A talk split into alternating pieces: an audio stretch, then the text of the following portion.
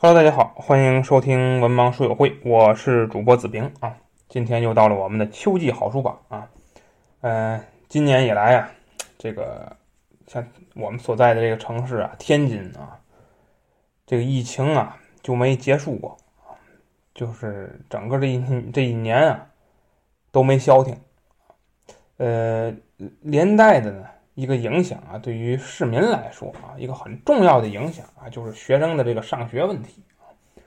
呃，像我身边啊，有很多这个做家长的啊，当老师的朋友啊，啊，这个无论哪一方啊，都在抱怨这些事儿啊，这个呃，各方各种的不方便吧啊。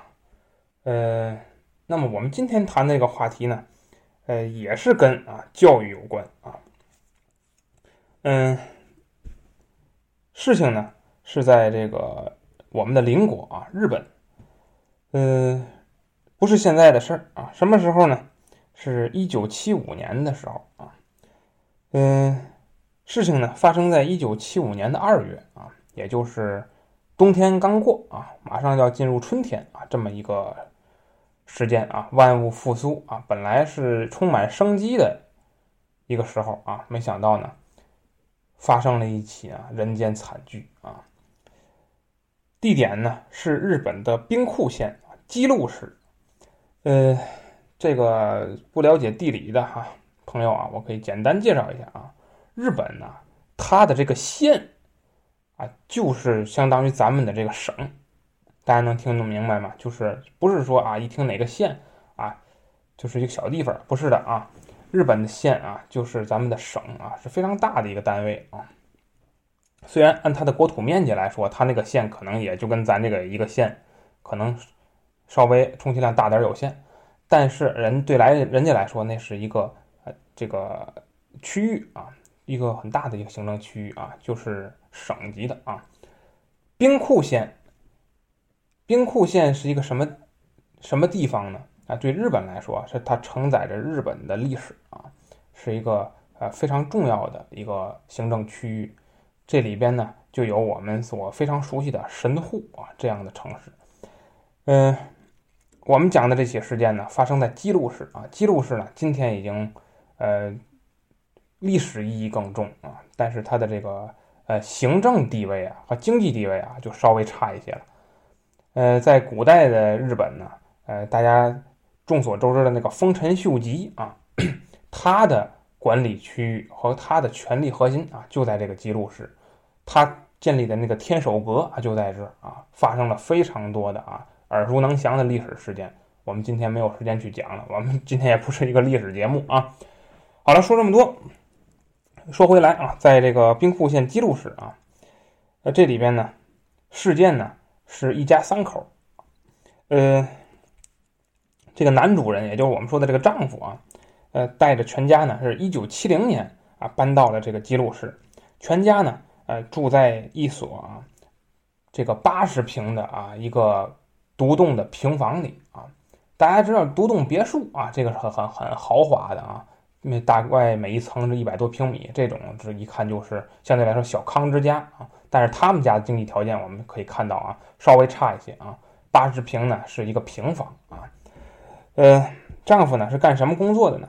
是这咱们叫点心批发公司啊，这种啊，就是说，呃，卖点心的，但是它不是零售啊，它是一个批发公司的啊，这个属于是这个公司里的上层啊，上层高层，他是呢销售课的科长啊，呃，这个公司呢是一个不大的企业啊，那么这个企业大概的规模是四十多人啊，呃，四十多个人的一个企业。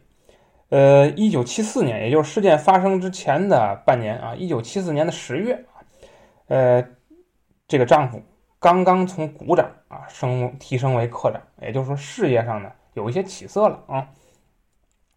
那么呢，他的主要工作就是每天去跑客户，然后呢陪这些客户呢喝酒聊天啊谈生意。呃，工资呢大概是一个月十五万日元啊，当时的汇率跟现在不一样啊，我们就不去比对汇率了啊。呃，这个人呢，呃，邻居和他的家人都认为啊，就是没什么劣习啊，呃，比较喜欢的呢就是照照相啊，呃，平常呢，特别空闲的时候呢，呃，手头又有余钱啊，时候呢可以打一打高尔夫啊，就是这么样一个生活。这个呢，大家要是看过呃日本经典的电影啊，那个小津安二郎的那个那个秋刀鱼之味啊，就能知道啊，就是大概是他们秋刀鱼之味里那个大儿子啊，他们家那个水平啊，就是说你说让他干点呃大买卖，他也干不了啊，就有个小工，有个简单工作啊。那么呢，平常哎跟朋友呢喝喝酒，哎玩一玩啊，这个特别这个。有点追求呢，也就是打打高尔夫啊，而且还不是说去真正的去高尔夫场地啊，也就是那去那种模拟的高尔夫场地啊打一打，也就是这个意思啊，就是这么个经济水平啊。那小职员的水平，我们呢可以称作这种水平就是打工人的一个水平啊。嗯，这是我们说的这个丈夫的情况啊。那么妻子呢，嗯，她是在台湾出生啊，大家知道啊，在。二战之二战这个期间啊，这个台湾一直是日战啊，呃，这个是因为更早之前啊，那个打对吧？清政府那个割地赔款赔给人家的啊，然后这个一直二战时间就一直站着啊，这个二战战败了啊，才还交还给中华民国，是这么样一个历史。我们不讲这个了啊，呃，那么他在台湾出生，台湾出生之后呢，呃，日本战败之后呢，他就跟着家人一块儿就回国了啊，回到日本了。回到日本之后呢，在日本啊读的这个初中和高中啊，呃，高中毕业之后呢，呃，就去这个呃一个百货店啊，在那儿就是相当于站柜台吧啊，干这么一个工作。后来呢，又去五金店啊打工啊，去做会计啊，也就是说白了，就是一个职员啊。对于日本来说呢，女性一结婚啊，基本上也就不打工了啊，不不工作了啊。所以呢，她跟这个呃丈夫啊两个人这，在一九五四年的春天啊。两个人是通过相亲啊，然后一步一步，最后呢走入了婚姻的殿堂啊，是这么个情况。嗯，据邻居和亲属呢介绍啊，这个女性啊，也就是这妻子啊，也是一个非常认真的人，而且呢，呃，虽然说啊，日本的女性地位不高啊，但是她是一个非常上进，哎，而且这个呃，对生活啊有一定追求的人啊，呃。那么两个人呢，在婚后的第六年啊，就有了这个爱情的结晶啊。呃，大家刚才说了啊，是一九五四年结的婚，那么呢，就一九六零年啊，这个时候啊，呃，他们的儿子就出生了啊。儿子出生呢，本来应该是一个非常高兴的事儿，但是呢，对他们来说呢，却给这对小夫妻啊增加了很多的苦恼。为什么呢？因为这个孩子呀，可以说是体弱多病啊。一岁半的时候。就被查出啊有这个斜视症什么叫斜视呢？就是这个看东西啊歪啊，让我们想起我们电台大龙老师啊，对大家意思不一样啊。大龙老师那是一个眼大一个眼小，这这两回事儿啊，不开玩笑了。然后这个他们这个孩子有这斜视症，然后通过手术啊来治进行了治疗啊。我们也可以看到，在当时的日本呢，这个医疗技术啊，从从这个。亚洲的角度讲还是比较领先的啊，嗯，那么呢，这孩子到两岁之后啊，就查出了有这个哮喘的这种疾病。啊大家知道哮喘这个疾病啊，咱们通过影视剧也给，还有这个平常的医学常识也知道，这是一个不太好治疗的疾病，而且呢，呃，非常影响生活啊。嗯，然后上到幼儿园的时候呢，又被又查出了有这个过敏性的鼻炎啊。这个过敏性鼻炎，咱身边应该很多人都有。一到这个换季的时候啊，就是引诱发的各种的疾病啊。呃，六年级的时候啊，这个患上这个扁桃体啊，进行了一次手术，同时呢又被查出这个鼻软骨啊异常啊。什么是鼻软骨异常呢？他就一去户外啊就发烧啊，就各种的不舒服啊。哎，总而言之吧，这孩子从小到大就没让家长省心啊，这身体是非常的成问题啊。所以呢，越是这样啊，这对夫妻两个呢，就是越在孩子身上呢倾注所有的爱心啊，各想尽各种方法办法去让自己的孩子啊健康，让自己的孩子啊快乐和成长。呃，尤其是这个妻子啊，他对这个孩子的关心和期许呢。呃，就逐渐呢有一点畸形，然后呢，呃，对他的这个期望期望值啊，就超过了普通的家庭，也超过了常人。从哪儿体现出来呢？就是三岁的时候啊，就让这个孩子学管风琴啊，学画画。小学、中学啊，各种的这个辅导班层层加码，尤其是这个数学和英语啊。我为什么说的这么咬牙切齿啊？因为这我我就是这样，就是我我数学还行，我是物理差啊，所以我是物理和英语啊，不停的在补啊。他也是一样啊，数学、英语一直在补。嗯，上完辅导班呢，回到家。你猜谁在家里啊？除了父母之外，家教在家里啊，家教在家里等着了啊，就去上家教啊。上家教完之后，给人家爷请走了，然后他妈妈就是也就是这个妻子，又陪着孩子，呃，这个一直学啊，学各种练习，一直干到几点呢？一直干到夜里啊，大概十二点和一点啊，这个程度啊。哎，我们可以看到这孩子是非常辛苦啊，比这个上班还累啊。上班至少有工资啊，所以也可以预见到啊。这个孩子啊从小的这个小小的身板啊，不但承受着疾病，还承受着呢过重的期待，就是这样一个情况啊。呃，那么我们刚才讲了一下他们这个家庭构成啊，也就说明啊，在这个看似平静与和谐的家庭中呢，其实呃蕴藏着一些个不安定的因素啊。那么到一九七三年的夏天啊。我们看这孩子啊，是一九六零年生的，那么一九七三年下，那他就是十三岁了啊。十三岁是什么时候？大概就是初一啊，这个年龄啊。那么这个孩子呢，他所就读的这个中学就发生了一起火灾，学校呢，就这在消防队啊把这个火扑灭之后啊，学校就着手去调查啊，究竟是什么原因发生了火灾。学校呢，就调查什么呢？就调查着火的这个时候，没在班里的学生都有谁。然后就查到了这个孩子身上。这孩子有什么情况呢？就是他在这一段时间内啊，变着法的说了好几个理由啊，说什么忘拿东西了，说什么要去厕所嘞，来回来去换了好几种说法。于是，在解放嗯警方的这个协同之下呢，最后对他进行了询问，把他的实话说出来了。他呢也承认了自己的罪行，还求警方和学校别去告诉他的父母。那么他放火的原因是什么呢？我们读一段他的原话啊，他是这么说的：“他说，因为学习成绩不好，我才这样做的。妈妈非让我学到半夜十二点。”我是既头痛又心烦，果然啊，呃，我就想啊，如果是在学校或家附近我放把火的话，大家就会乱作一团了。我觉得那样呢就可以不用学习了，所以才这样做的。但是我知道放火是坏事，所以请你们原谅我吧。哎，说了这么一段。嗯，那么这个事件呢？作为一次啊对孩子心理压力的一种宣泄啊，本来呢就应该。呃，就此而结束，却没想到呢，仅仅是一个开始。从刚才我们说的1973年夏天，一直到呢，我们说的是一个事件啊，我们这回讲的这个事件就是1975年的二月啊，就整个啊，大概是两年的时间内啊，这个孩子呢，一共在全市范围内啊，纵火十一起，造成了这个城市的经济损失呢。达到了两亿四千万日元以上。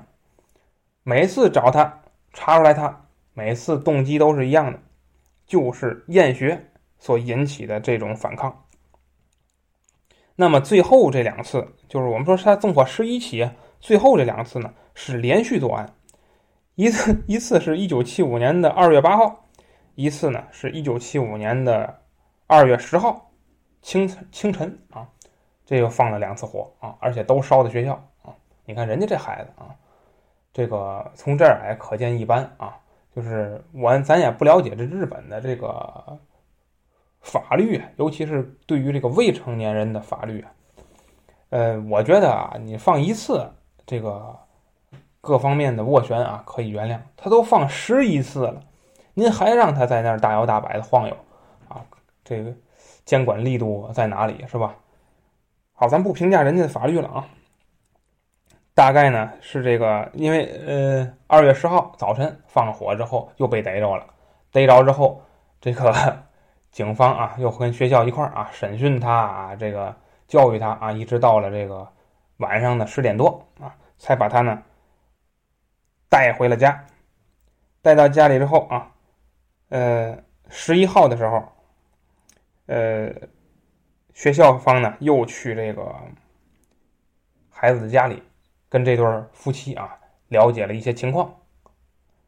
到十二号早晨，呃，报当地的报纸啊就刊登了相关的新闻，就说了这个这个孩子他纵火，他给社会带来了什么影响啊？他给这个等等吧，把他们家也说了一通。那么当十二号晚上的七点，班主任呢就来到了。这个他们家进行探望，为什么呢？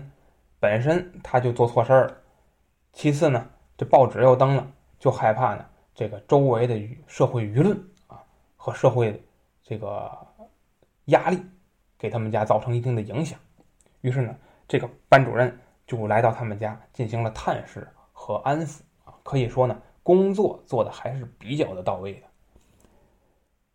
这是十二号，那么。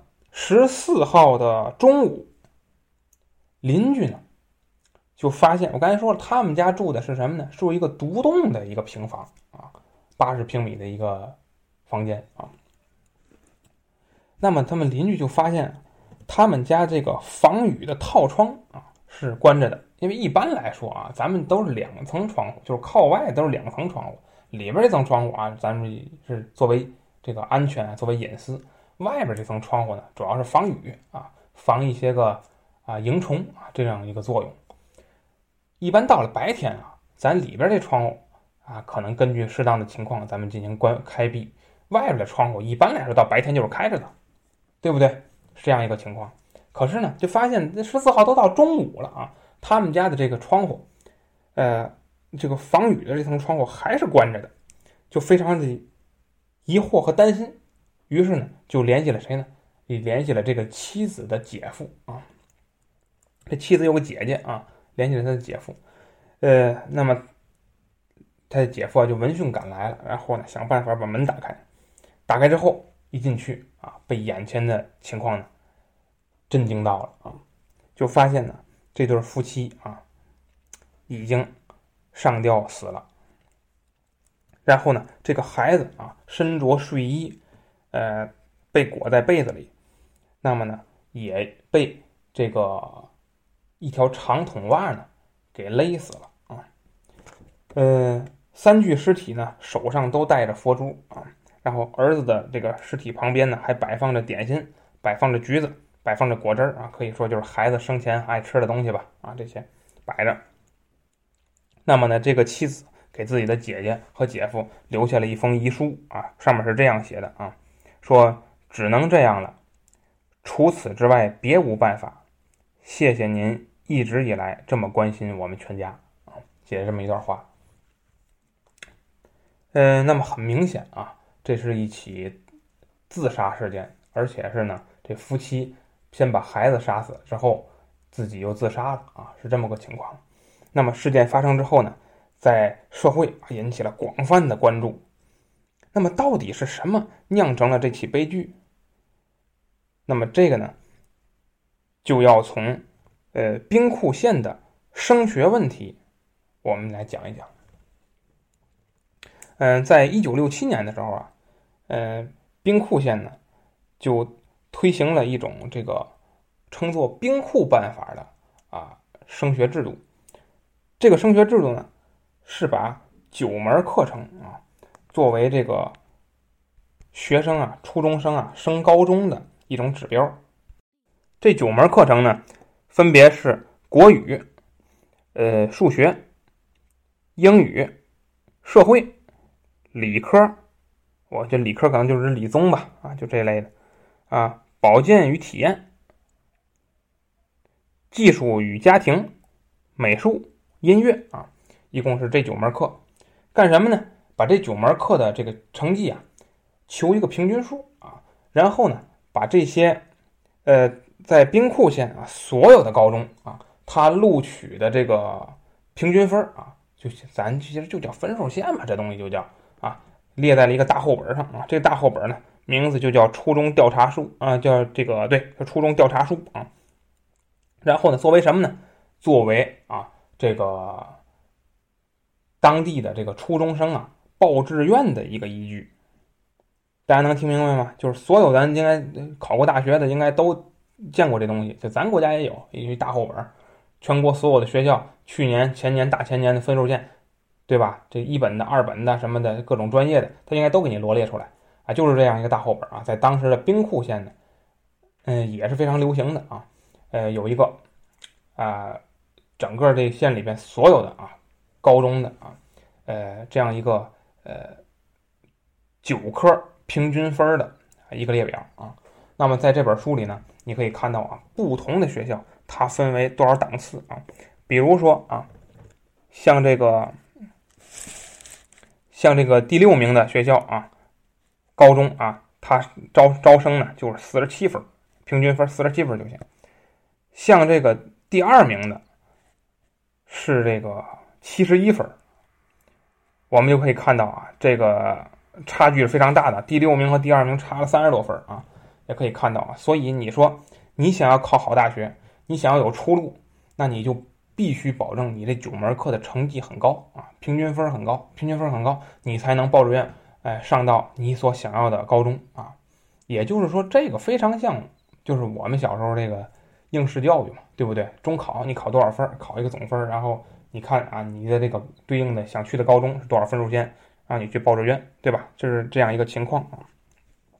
作为这样一个指标，所以为了这个目标啊，无数的家庭呢就供养孩子去不断的奋斗，去不断的啊呃考取啊这样一个相对的分数线，使自己呢能够更加出类拔萃，呃获得这个以后的这个出路啊。嗯，那么我们这个事件里边呢，这个家庭同样。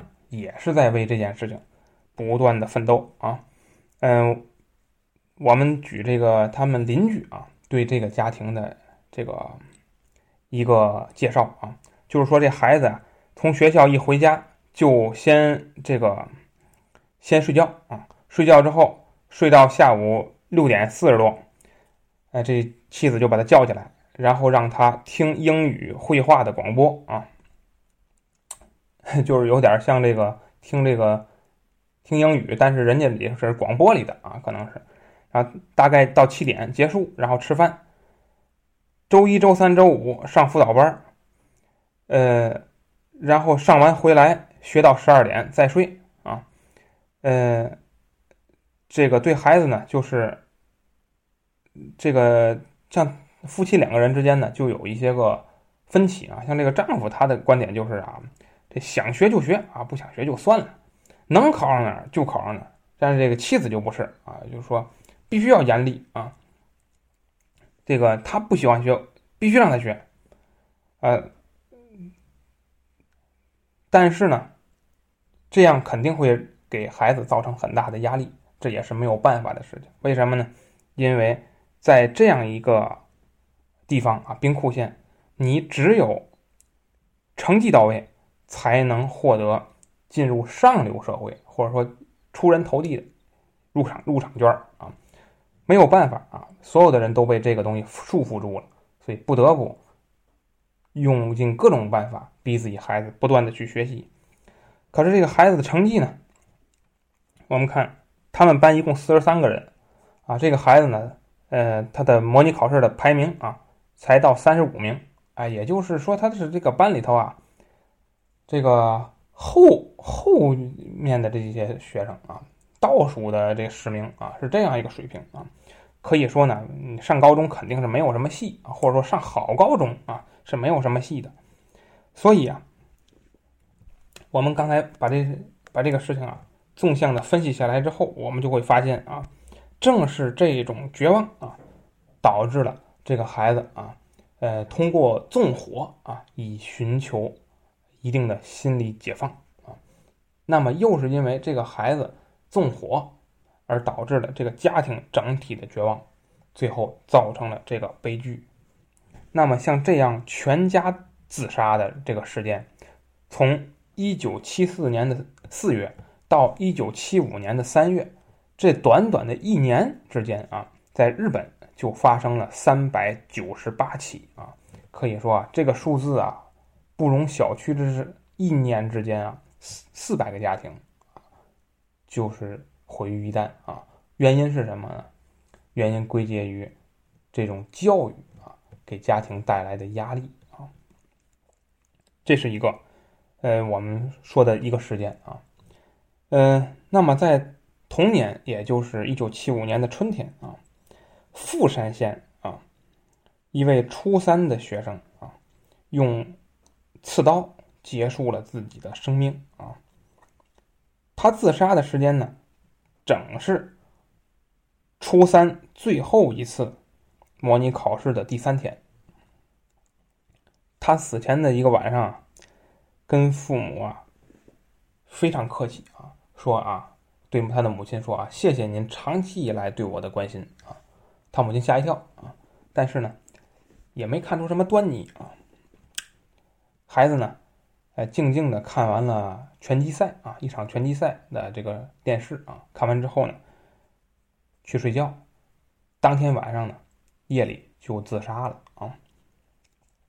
那么我们说一下这个富山县啊，富山县这个地区呢，嗯，他呀这个初三啊是有九次模拟考试的啊，有九次这全年。那么呢，这个孩子就死在了最后一次模拟考试的第三天啊。对我们来说，一般来说像也就是最后一天吧，也理论上对吧？都考三天了嘛，也就可能是考到最后一天。啊，他这个选择自杀了，呃，为什么会自杀呢？这个事情呢，呃，又跟富山县的这个教育体制有关系啊。富山县呢，这个教育，它是实行呢三七体制。这个很多人不明白什么叫三七体制啊，我们说一说啊。这个富山县呢，它呢，呃，是在当时啊，你看一一九七几年啊，在那个时代啊，它正要建设它的工业区啊，它这个工业区啊。需要大量的啊人才，呃，去这个怎么说为他这个建这个工业区的建设呢服务啊？但是我们知道啊，嗯，无论是世界上哪个地方啊，建设这样的区域啊，它都是需要两类主要人才啊，一类呢就是精英啊，呃，就是这个去怎么说啊，去推动啊这个地区发展的啊核心核心脑力啊这么一类人才，但是呢。嗯嗯，同样啊，有坐办公室的，同样呢，也就有劳动力啊，大量的劳动力啊，需要从这个本地的人员中呢，呃，去获得啊。正因为这个原因啊，所以富山县呢就推出了它的三期体制。什么三期体制呢？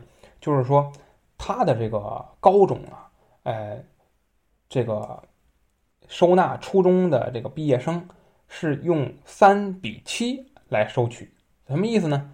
就是你这个初中生里只有三成的学生能够考入普通的高中，从而通过这个途径接受高等教育，啊，成为这个这个这什么大学研究生之类的吧，反正就是就就是去去这个去学习去这个接受高等教育啊。那么剩下的这个七成呢，嗯，就是要接受职业教育，然后通过职业教育之后呢，成为一位啊。蓝领啊，这是说好听，说不好听呢，可能就成为一位工人啊，成为一个打工者啊，就是这样一个情况。呃，那么可以说呢，就是说从富山县的这种管理体制，他就直接啊把这个呃我们说这个呃学生也好，家庭也好，跻身呃上流啊这样一个想法呢，呃就给限制住了。也就是说，呃在学学生的这个选择呀。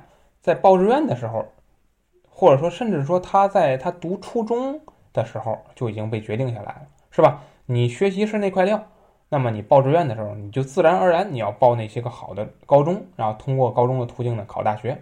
你如果不学习不行，那么根本老师就不建议你去报这个报这个专业，对不对？然后你就，呃，就说白了吧，就是相当于拿我们的小时候讲就叫分流了嘛，相当于就是。对吧？分流，然后你就去呃职专啊，职专，然后这个出来之后打工啊，就是这样一个情况。嗯，所以呢，呃，这个孩子在他上初中的时候啊，呃，从他自己本身来讲，他有一个爱好啊，他的爱好就是吹小号啊，就是这种音乐啊表演，呃，这是一个他的爱好，而且呢，据说他表演的还是不错的啊。那么从学习的角度讲呢，这个孩子据说是，呃，他本意啊是想考取高中啊，就所以呢，因为你考你中考之前你是得报志愿的，所以你报志愿的时候，这个你就决定你就得决定下来你报哪类的学校，你是报高中你还是报职专，啊，你报高中你选哪个高中，你报职专你选哪个职专，说白了三七开从。报志愿的时候就已经，你就自己要决定你是选择哪一个啊？那么呢，他自己的意愿呢，就是我要读高中啊，去通过高中呢，啊，进行这个进一步的啊这种呃这个培养自己吧，使自己成为更优秀的啊这个社会精英啊。但是呢，他的老师和他的父母都建议啊他去报这个职专啊职校，而且呢，在这上上上面呢还有一些分歧啊。分歧，然后最后导致了他选择了一个工科类的啊，这样一个职校。那么从报志愿这一天开始啊，这个孩子就是他的精神啊，包括他的这个思想啊，好像就发生了一些变化。从那以后呢，他的这个好像不太快乐了，就然后呢，跟人跟别人去处事啊，也不是那么自然了啊。呃，自己的这个小号的这个爱好也逐渐的废弃荒废了啊。呃，可以说各方面呢都不如意啊，呃，最后呢，呃，这场悲剧啊也就不可挽回的发生了啊，呃，是这样一个情况，嗯，那么日本呢，在一九七零年到一九七四年啊这五年当中啊，呃，中学生啊，我们说的是初中和高中生啊，中学生呢一共有一千两百二十九人。自杀，可以说这个自杀的数量也是非常的巨大的啊。嗯，这个于是呢，在一九七七年的时候啊，日本呢综合了各方面的因素考量啊，呃，最后决定呢对教育体制实施全面的改革。这个全面的改革呢，呃，最后的成果啊，我们就称为宽松教育啊，宽松教育。呃，通过宽松教育之后啊，日本的教育面貌也就为之一新啊。在这个二十一世纪的前两个十年啊，就有二十多人啊获得了诺贝尔奖啊。嗯，我们不能说啊，他的教育改革和他的这个人才的这个发展啊，呃，产生直接的因素啊，但是也不得不说啊，这里边之间呢，一定是有一些个呃联系的啊。呃，说完这个日本的教育之后呢，嗯。我们呢也想通过这两起事件呢，嗯，再联想一下我们国家啊这个教育的发展与改革啊，嗯，我们知道我们国家啊其实之前呢一直也都是应试教育，呃，我印象里啊，像我所在的这个城市啊，好像呃也就十年之前啊，还都是靠考试来去这个决定你上哪个中学啊，再上哪个。呃，高中啊，在上哪个大学啊，还是通过这种方式来进行的啊，没有什么变化。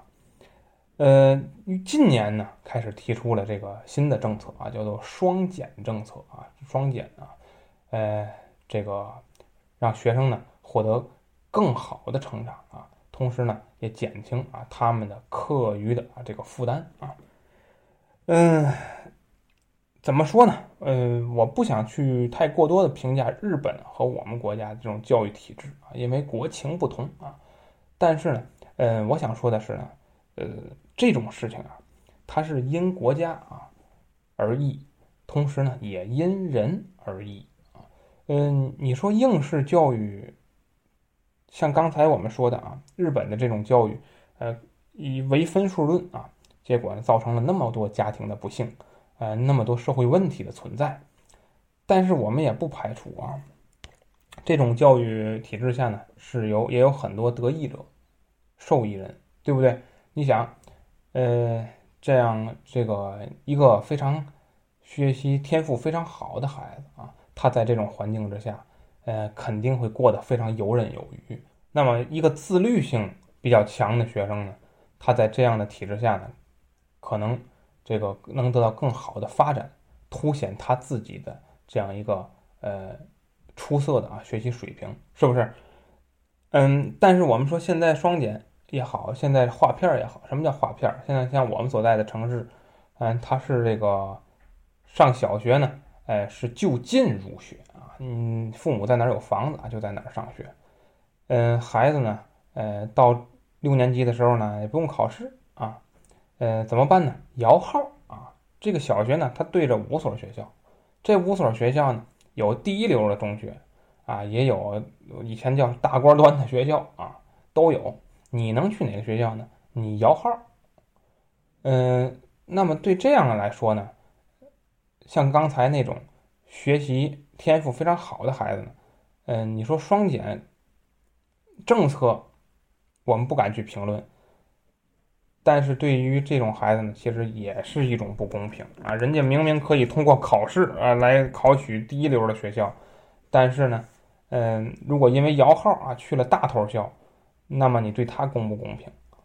嗯，这是我们说对好学生。那么对不擅长学习的学生来说呢？呃，这两种也同样使他受到更大的挑战。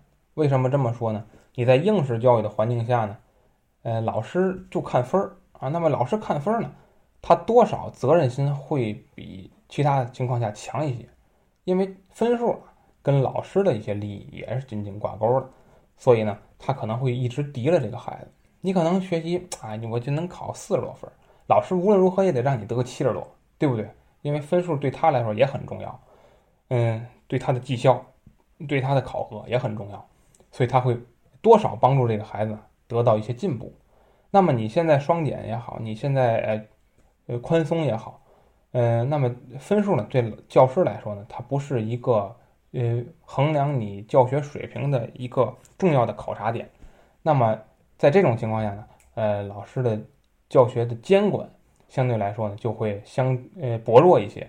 呃，那么对于不喜欢学习的孩子来说，那么呃自律就是他的唯一法宝。呃，除非你有一个更强大的父母，否则呢，呃，你不学，父母不管。老师也不愿意再花时间在你身上的话，呃，那你的学习成绩呢，只会是一落千丈，更差啊，是吧？所以，我们说这个教育体制、教育制度到底哪个好，哪个坏啊？这个永远不可能说一碗水端平啊，也没有办法说用一根标准来去衡量，我们没法苛求啊，这个教育部门啊。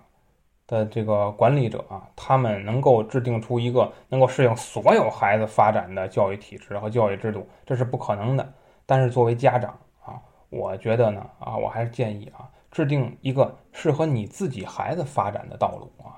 这个，呃，还是拿我们刚才举的案例来说啊，是这块料啊，你是一种培养方法；不是这块料，你有另一种培养的方法。呃，虽然说你叫学生。